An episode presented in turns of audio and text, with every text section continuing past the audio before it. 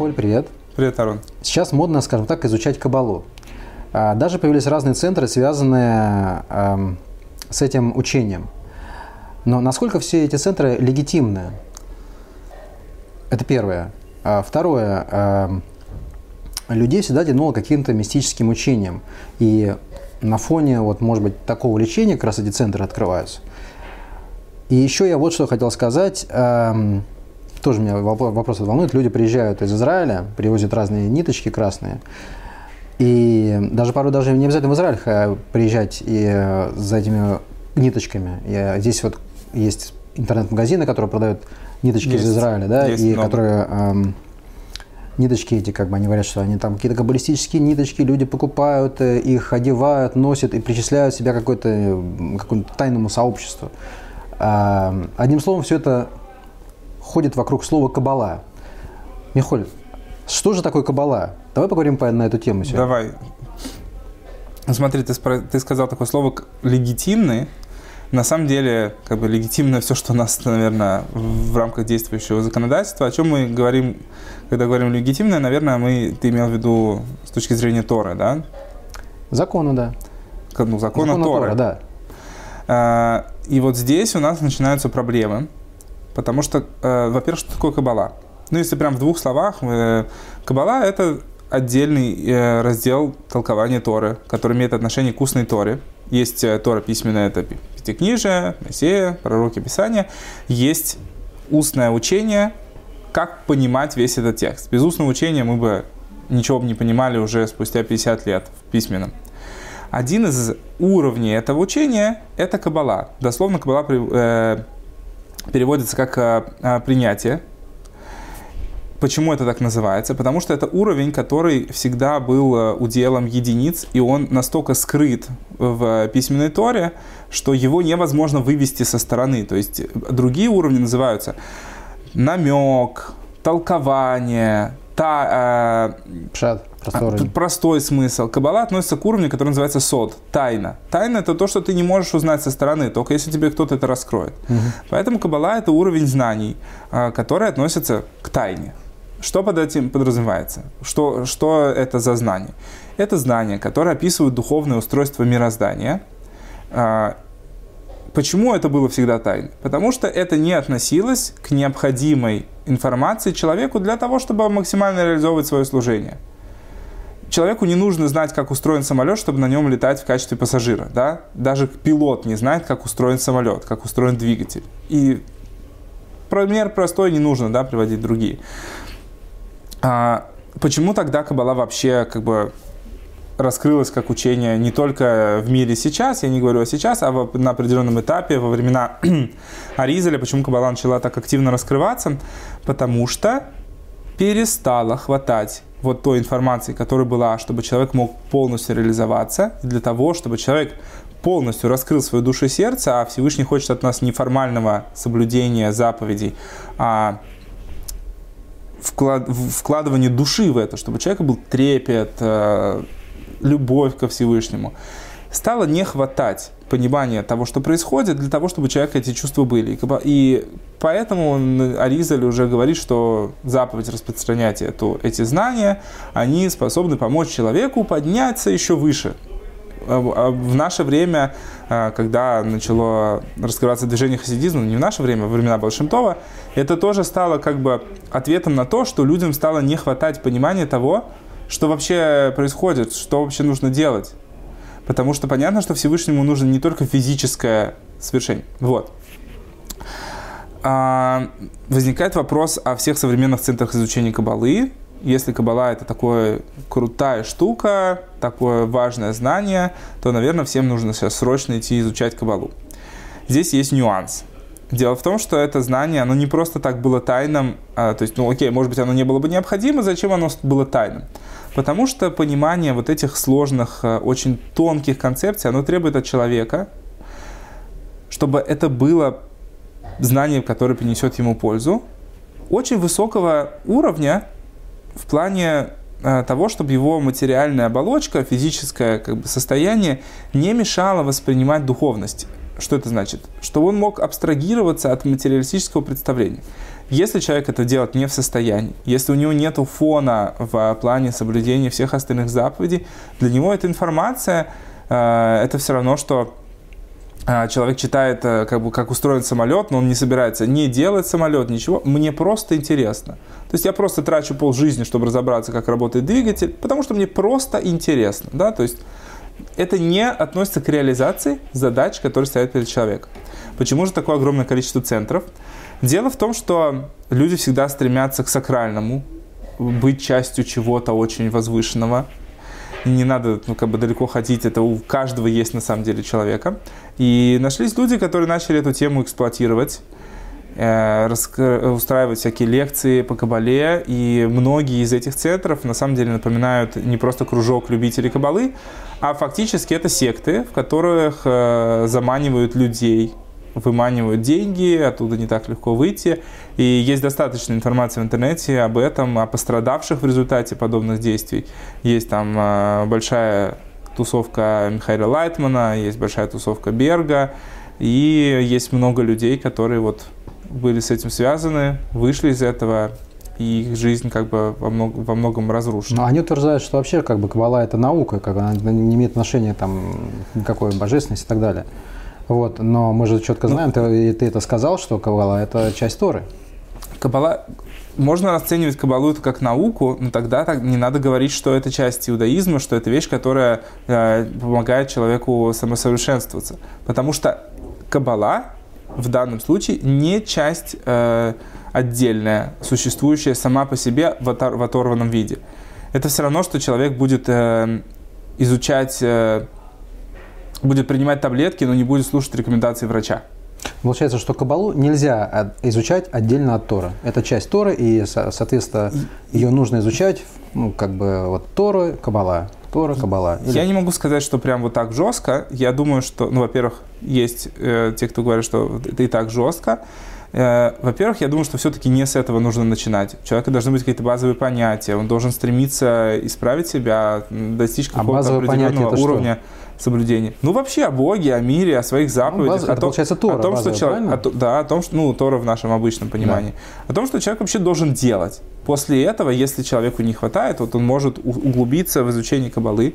Более того, для современного человека, любого, я думаю, что более важным является изучение э, Торов э, через призму хасидизма, потому что как раз хасидизм задал определенный такой тренд, ну, это была его задача, чтобы раскрыть душу в Торе. Это очень важно. Кабала, сама по себе, являясь внутренней частью Торы, тоже нуждается в раскрытии души Торы. Что такое душа? То, что дает жизненность. Вот человек изучил Кабалу, как устроен мир, там такие сферы, такие угу. взаимодействия. Я вот стал утром, такая сфера светит, там потом другая сфера светит. Есть в Хасидуте такое хорошее выражение. И поэтому. И, то есть, вот ты все это знаешь. И что, что ты делаешь с этим? Хорошо, я знаю, что найдутся люди, которые тебе скажут, что с этим делать. Но вопрос, это ты делаешь в рамках вот своей научной концепции, а ты уверен, что это за, за, э, э, точно взаимодействует со всеми остальными аспектами твоего, как бы, твоего служения, твоей работы в мире. Это как все равно, что человек будет заниматься исключительно теоретическими исследованиями. Угу. Это тоже очень важно, тоже очень э, глубокая вещь. Но если у человека при этом нет связи с реальностью, то его теоретические исследования так и останутся теоретическими. Они никакой пользы фактически ему не принесут. И наоборот, уйдя в чистую теорию, человек может оторваться от жизни, и это принесет ему вред. Поэтому, как бы, Каббала, безусловно, часть Торы, но именно часть Торы это не отдельная какая-то наука, которую можно изучать в отдельности и чувствовать, что ты прям приближаешься там, к Творцу, буквально сейчас в дверь постучишь или он тебе постучит, ну или кому кто-то тебе постучит в итоге, так или иначе. Вот. Но нужно быть очень осторожным, понимать, для чего это, что с этим делать, и нужно тебе это и в каком формате. А в чем разница кабалы и хасидизма? Что такое хасидизм? Потому что кабала это как раз э, раскрытие вот именно вот этого скрытого устройства мироздания. Те знания, которые были переданы. Это книга Зоар, это э, письмена Ризаля и так далее. Устройство духовных миров, сферот, э, работа ангелов, э, как, как божественный свет э, сотворяет этот мир, угу. первичное сокрытие Творца. Вот вся эта концепция всего мироздания, как оно устроено. хасидизм, он затрагивает не только кабалу. Хасидизм находит э, смыслы во всем, во всей Торе целиком. И в простом понимании. Вот там сотворил Всевышний человека по образу подобия. И для тебя это что значит в твоей повседневной жизни? Или там, ну вот, нельзя убивать. Хорошо, я не хочу убивать для меня это значит пустой звук. Есть из этого выводы глубокие, которые касаются и духовных аспектов работы человека над собой. И вот понимание всех... Хасидизм раскрывает душу в Торе. В Торе в заповедях, чтобы человек соблюдал заповеди не только потому, что вот запрещено убивать, ну не буду убивать, да, мой а Бог иначе накажет. Смысл же не в этом, смысл в том, чтобы человек с любовью и трепетом это делал. И хасидизм как раз раскрывает смыслы, зачем Всевышний это дал, чтобы у человека было понимание, которое он может мозгом своим донести до сердца, mm-hmm. чтобы по-настоящему жить этим, не напялить на себя маску э, религиозного соблюдающего человека, а реально стать таким. Получается, Бне Новых не просто можно, а нужно изучать их хасидизм, правильно? Ну, я думаю, что всем нужно изучать хасидизм как бы в какой-то в доступной и возможной для него мере. То, что в том, чего хасидизм тоже касается, есть много очень отдельных тем, которые затрагиваются, я не могу сказать, что я прям все аспекты понимаю. Есть очень глубокие вещи, есть то, что касается служения человека, есть то, что касается глубокого понимания устройства мироздания. Есть тут тоже много очень разных тем, тем затронуто. Но жить благочестивым как бы, путем – это то, что требуется от нашего поколения. Угу. Я так думаю. Понимаю. Значит, все вот эти вот, э, вернемся к кабале и вот всяким аксессуарам, Красные ниточки – это все ерунда, правильно? Смотри, с красной ниточкой я изучал, пытался изучить эту тему. Во-первых, в Торе мы нигде не находим упоминанием этой истории. И все, что в Торе касается упоминания ниточки или красного и так далее, это все вот не про это. То есть есть история, когда там ребенок вынул руку, когда он рожался, ему там роженица повязал красную ниточку, он засунул руку обратно. Там суть не о том, что красная ниточка, э, что это вот теперь так все должны делать. Угу. Э, как я понял, что идея красной ниточки связана э, с тем, что это типа как амулет э, для борьбы с дурным глазом, с дурным глазом, с глазом, да, а, что оборачивают гробницу Рахель семь раз красной нитью, потом ее разрезают и вот повязывают на руку, как э, борьба с глазом. Но здесь есть небольшой нюанс я могу понять, для чего так делать человеку, который там глубоко чувствует какие-то связи. То есть, несмотря на то, что нет никаких упоминаний, это не значит, что это 100% э, гарантирован там нееврейский обычай. Есть достаточно длинная история в этой как бы традиции. Но если мы говорим о том, что вот я нацел красную нитку, это меня там помогает от сглаза, вообще есть такая интересная история про сглаз, что он работает на того человека, который в него верит. То есть, по-хорошему, если ты хотел бы реально защититься от глаза, наверное, тебе стоило бы просто не обращать на это внимания. А нося красную нить, ты говоришь, вот есть глаз, и не дай бог у меня ниточка порвется, а меня сразу там с глаз за мной придет. Как бы, то есть, а, как на эту тему хорошо пошутили а, тоже там отвечал Равин на вопрос по поводу красной ниточки, если она приносит удачу, там, защиту и все так далее. Равин там хорошо ответил на эту тему, что Говорит, безусловно, эта ниточка приносит удачу тем, кто продает ее по 36 шекелей, как бы принесла много богатства и успеха и так далее.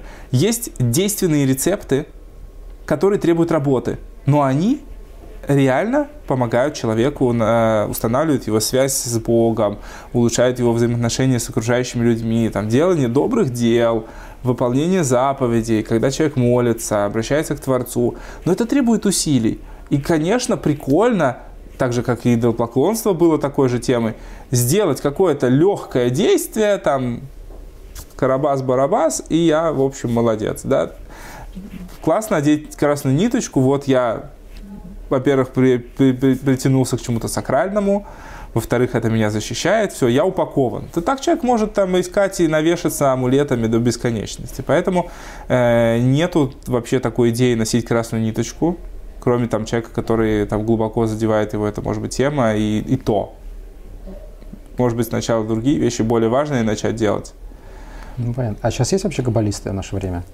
Есть люди, которые занимаются изучением кабалы, большая часть их проживает э, в Израиле, там в Иерусалиме, есть целые серьезные такие каббалистические общины. Есть люди, которые серьезно изучают кабалу, живут по тому, как кабала требует от человека э, смотреть на себя, смотреть на мир там, и так далее. ну, как бы молодцы, что Каббала делает чудеса, изменяет мир. Как это... Это же мистическое учение все. Мистика – это что-то непонятное. Ну вот, Кабала не делает так для простого человека. И человек, который использует Кабалу в таком формате, думая, что это ему что-то делает, ну просто берет святые вещи, опускает их до уровня колдовства. Колдовство есть? Не знаю. Есть, колдовство есть. Ну, в нашем, как бы, я не, лично не сталкивался с колдунами, настолько битвы экстрасенсов здесь, да. Среди них колдунов я что-то настоящих не видел. Но реально я знаю, что Тора говорит, что колдуны есть. Иначе в чем был бы запрет, да, колдовать? То, что, да, колдуны есть, они могут какие-то делать вещи, каким-то образом влиять на духовный мир через ту жизненность, которая идет в сторону оболочек этого мира, а не, не прямой божественный свет, который оживляет то, ради чего Всевышний этот мир создал, а через то, что дает человеку возможность э, выбирать, свободу выборов, клепот, то, что называется. И там тоже есть божественный, как бы, божественный свет, скрытый там в оболочке, который находится как в изгнании. И поскольку дана человеку свобода выбора, эти механизмы тоже работают. То есть есть колдуны, поэтому запрещено там заниматься Даже колдуны это тоже каббалисты? Нет, колдуны это люди, которые э, каким-то своим способом, там, может быть, там, через идолопоклонство или через какие-то другие способы влияют на тоже духовные ткани этого мира и достигают в этом каких-то определенных результатов. И, опять же, я лично не сталкивался в нашем как бы таком в мире Исава нету таких как колдунов, которые были бы там документированы, но говорить о том, что этого нет, я не берусь точно. Вот, поэтому, э, да, были праведники, и сейчас есть, просто я о них не знаю, которые э, посредством своего, э, своей высокой праведности взаимоотношений с Творцом, видя тонкую сторону этого мира, могли влиять на какие-то вещи, которые в итоге отражались на материальном. Для всех остальных это выглядело как чудо. Слушай, а вот это пульса Денора, это кабала?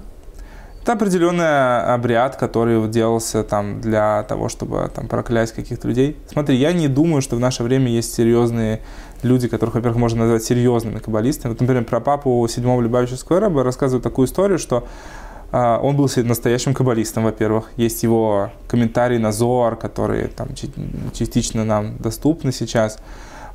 А, про него рассказывали, что он мог, придя на свадьбу, объяснить каков корень души жениха, каков корень души невесты, что так совпало, что вот они здесь сейчас объединяются в одну пару. Ну, по-моему, все же вот. наши рэбы так делали. Они все знали, видели, что Ну, я не говорю, что они все, прошлом, все это, я не говорю, что они все это объясняли. Я говорю, что я просто привожу пример да. конкретно. Вот этот человек, которого можно назвать настоящим каббалистом, потому что это были не пустые слова. То, что сейчас человек может начитаться каббалистических книг и начать видеть, ну, как бы ты знаешь, да, то есть, как бы видеть. Хочешь там стать гуру, ты просто говоришь, я гуру, и все, я, я так вижу, да, я художник, я так вижу. Ну, как бы э, в наше время, когда вообще наш мир называется миром лжи, сейчас это как никогда э, заметно, люди разучились часто отличать ложь от правды, и поэтому сейчас э, каждый человек, которого просто видел в этом какую-то для себя выгоду, пожалуйста, может там начать это, ну, так делают люди. Это не значит, что это хорошо, и это не значит, что это правильно. Поэтому отношение к вот подобным центрам там, изучения кабалы, там, там, как к сектантам больше, да, Понятно. то есть в негативном плане. А вот пророки это как баллисты? Под каббалистами ты подразумеваешь людей, ну, давай так, под каббалистами, наверное, правильно, если использовать этот термин, людей, которые посвятили свою жизнь изучению кабалы. То есть, ну, в, они, в, я, кроме всей остальной Торы, они посвятили свою жизнь изучению Кабалы.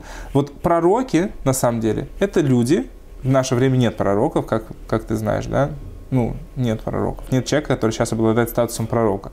Что ему Бог открылся, и мы должны делать все, что он сказал.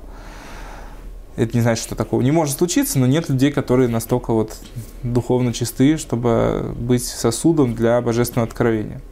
Были целые школы пророков, были люди, которые пытались себя дойти, довести до определенного совершенства, для, до определенного уровня внутренней чистоты, чтобы стать, воз, иметь, быть возможным сосудом для раскрытия божественности. Это не значит, что все из них, во-первых, становились э, подтвержденными пророками, во-первых, во-вторых, было больше пророков, я думаю, чем которые э, нам написано в Танахе. То есть есть в Танахе книги, которые написаны именами пророков, но были люди, которые пророчествовали и так. То есть им Всевышний в той или иной форме открывался, и как бы через них э, раскрывалась какая-то вещь эти люди называются пророками. Да? То есть были ли они каббалистами? Ну, может быть, человек еще изучал кабалу.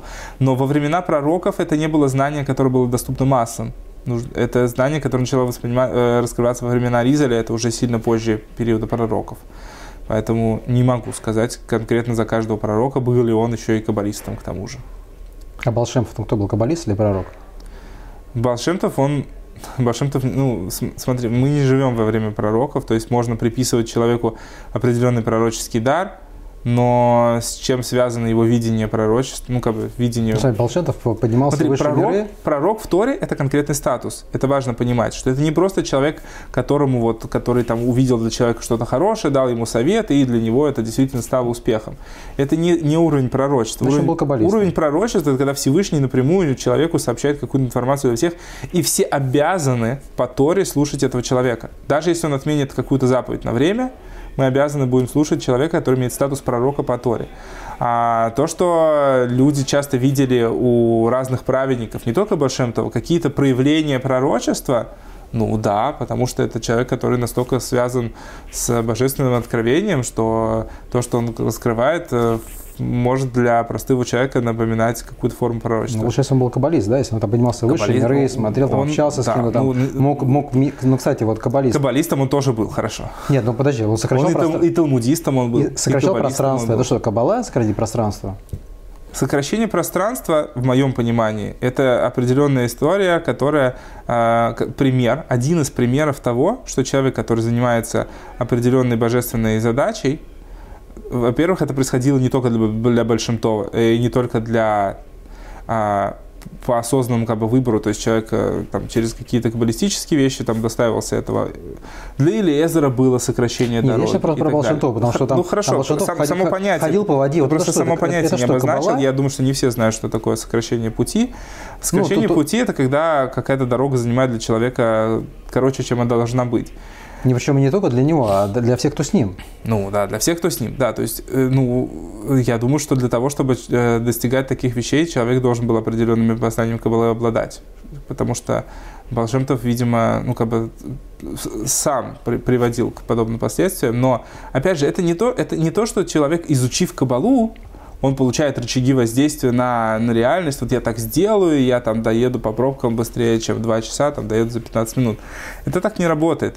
Это работает так же, как э, э, это кабала не нарушает желание Творца в этом плане. Для человека это не задача нарушить желание Бога. Потому что и без знаний кабалы для человека может случиться сокращение пути, когда Э, человек на таком высоком уровне стремится выполнить замысел Творца, что материальность не может ему мешать. Как море расступилось, как, как для Лезера там три, три дня пути в один сократились и так далее.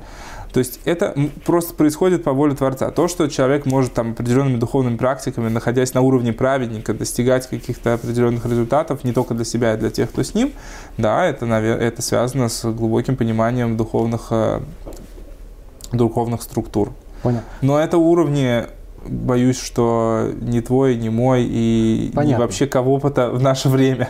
Вот здесь расхожая фраза, что понятие, что можно кабалу изучать 40 лет. Это почему? Эта фраза не, ну, не расхожая, она просто, это закон. Изначально, изначально был закон, когда обсуждалась возможность человека изучения уровня Тора, который относится к тайне. Это связано с тем, что а, почему 40 лет?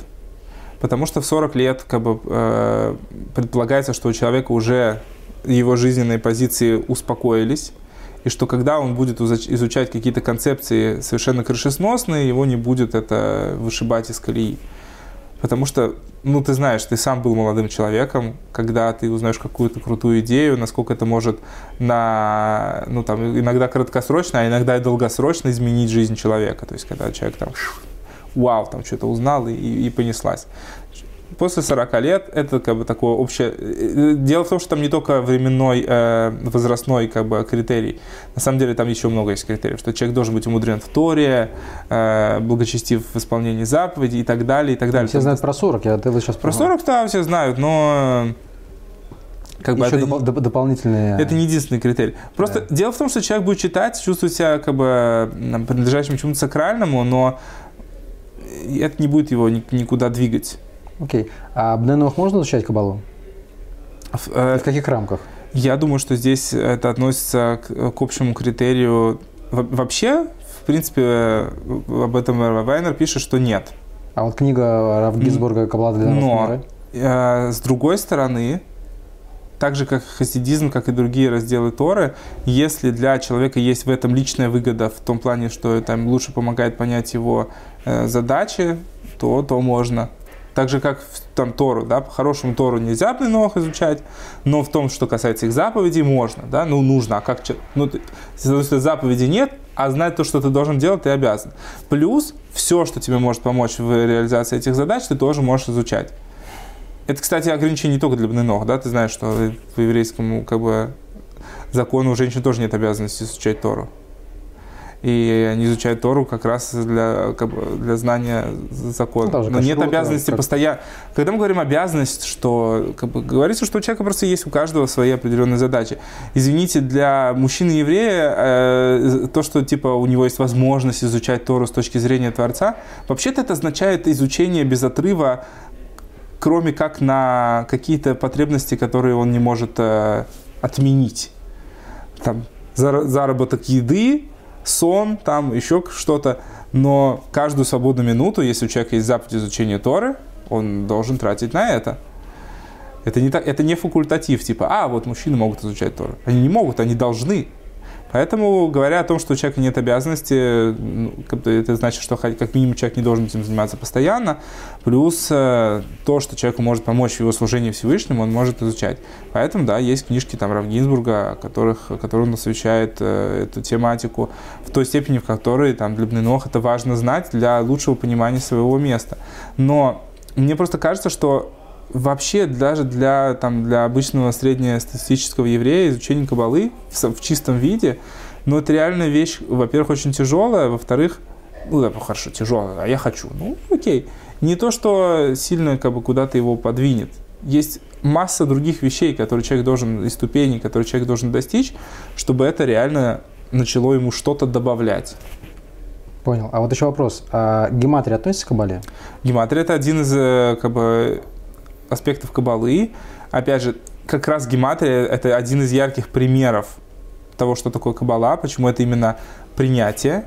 Что, что такое гематрия? Гематрия – это связи на уровне числовых значений.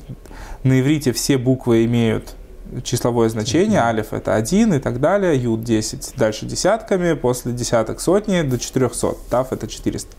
Соответственно, каждое слово можно посчитать его сумму, эм, совершать разные манипуляции там, с этими буквами, числами и так далее, считать суммы целых предложений, имен и так далее, и находить, ага, вот это имя означает столько-то, а вот есть слово, которое означает столько-то, есть такая шутка, на, связь есть такая шутка израильская, что а, ну, Амалек негативный персонаж в Торе, да, который ее заповедь уничтожить, что вот э, гематрия слова подоходный налог равно гематрии слова Амалек, да. Это как, Гематрия – это вещь, которая подтверждает связь между определенными духовными понятиями на очень тонком уровне, что да, они вот в какой-то форме связаны. Что это значит на, на тонком уровне? Это значит, что если эта связь по факту есть, гематрия она может ее как бы укрепить, что действительно она есть.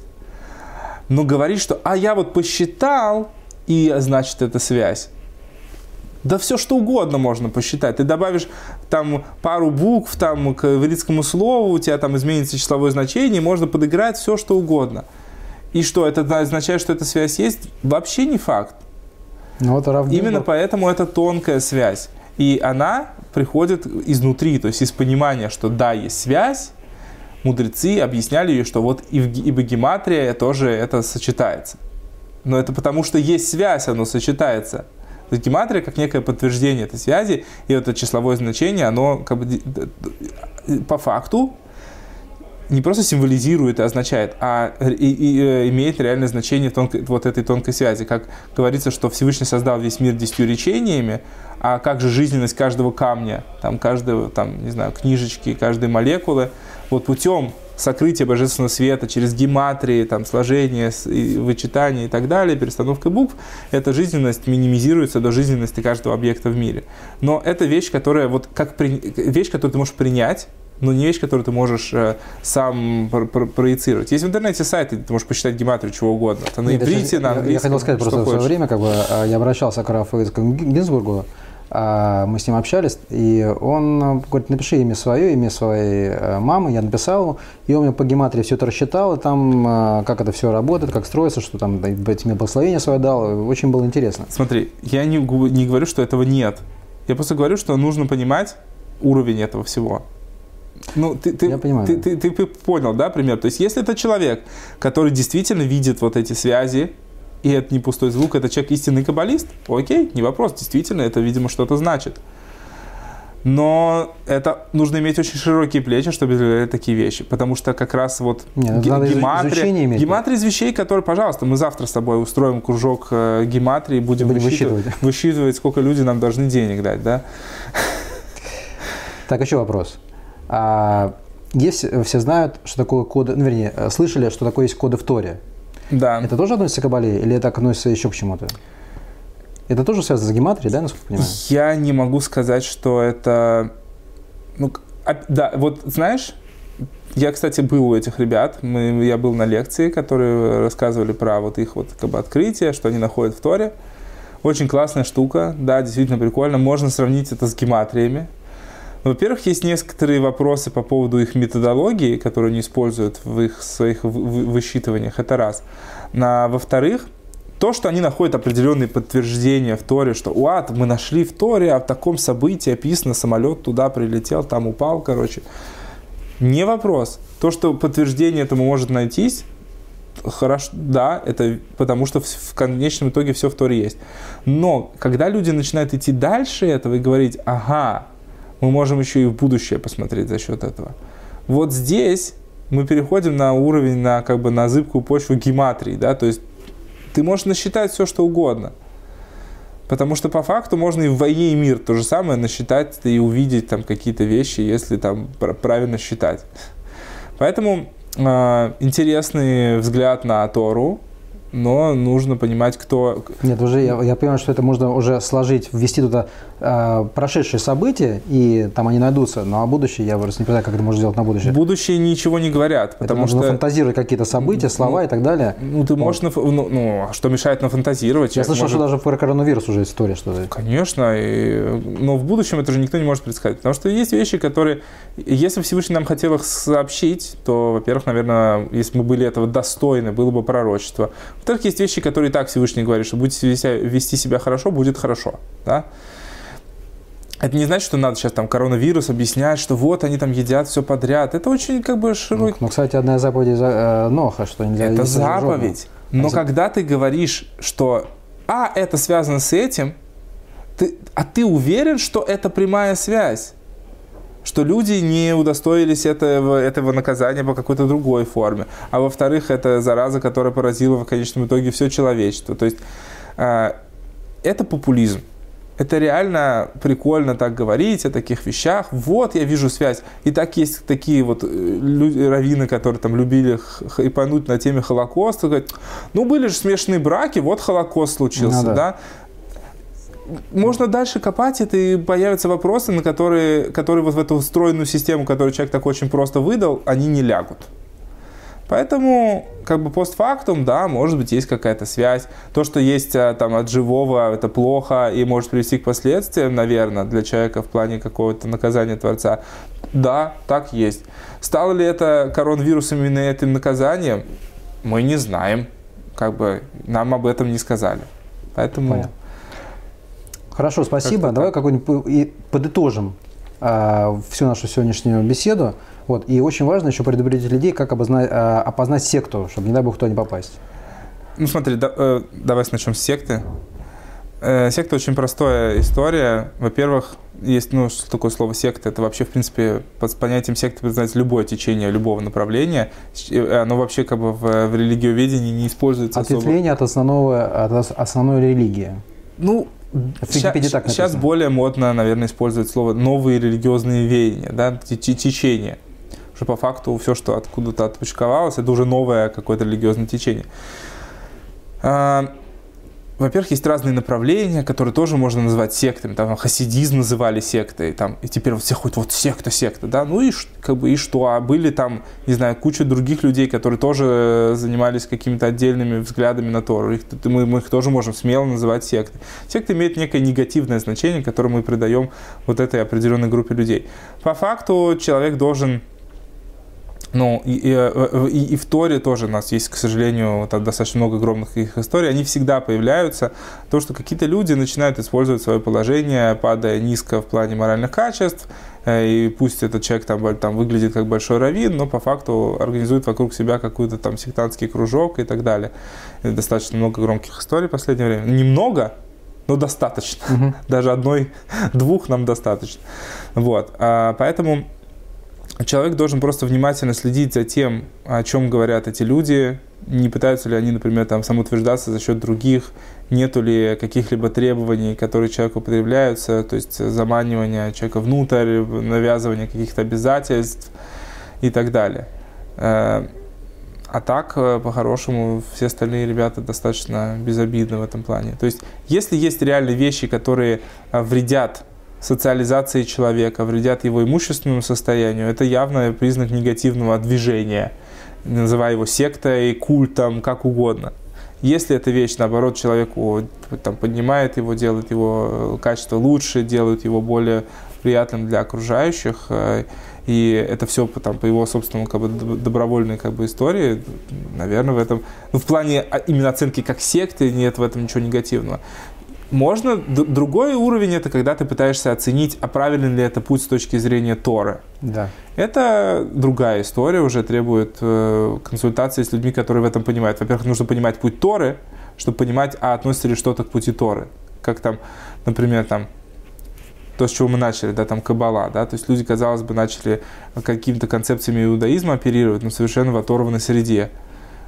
И для многих как раз то, что это все в форме привычной для уха происходило, не сработал э, триггер на то, что это какая-то чушь. Э, сам по себе, может, не чушь, но то, что это уводит человека в что-то нехорошее.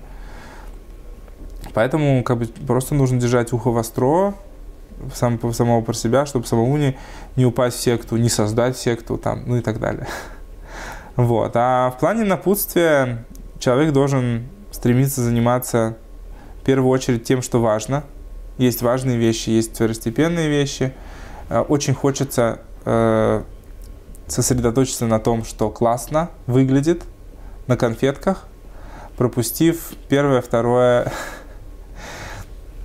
Э, но так сыт не будешь. Надо начинать с нуля нужно начинать с каких-то базовых вещей. Я не говорю, если человек изучал кабалу, это не значит, что все, он теперь должен все забыть.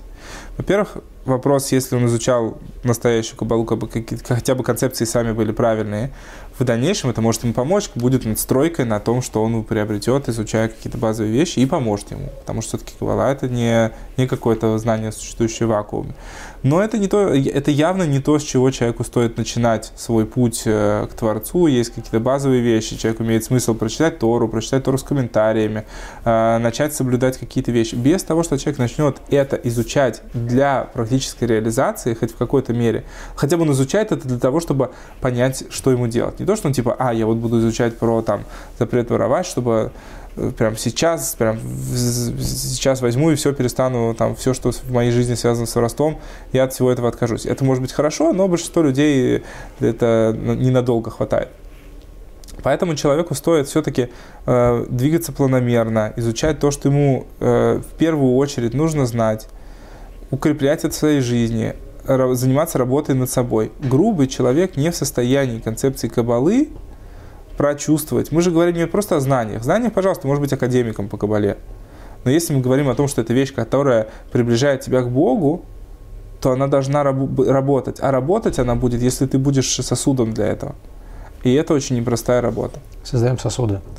Создаем сосуды, наполняем их светом. Сто процентов. Спасибо, Арон. Спасибо тебе, Михоль. Будем понимать новые темы. Рад тебя был видеть. Отлично, я тоже. До встречи. До встречи.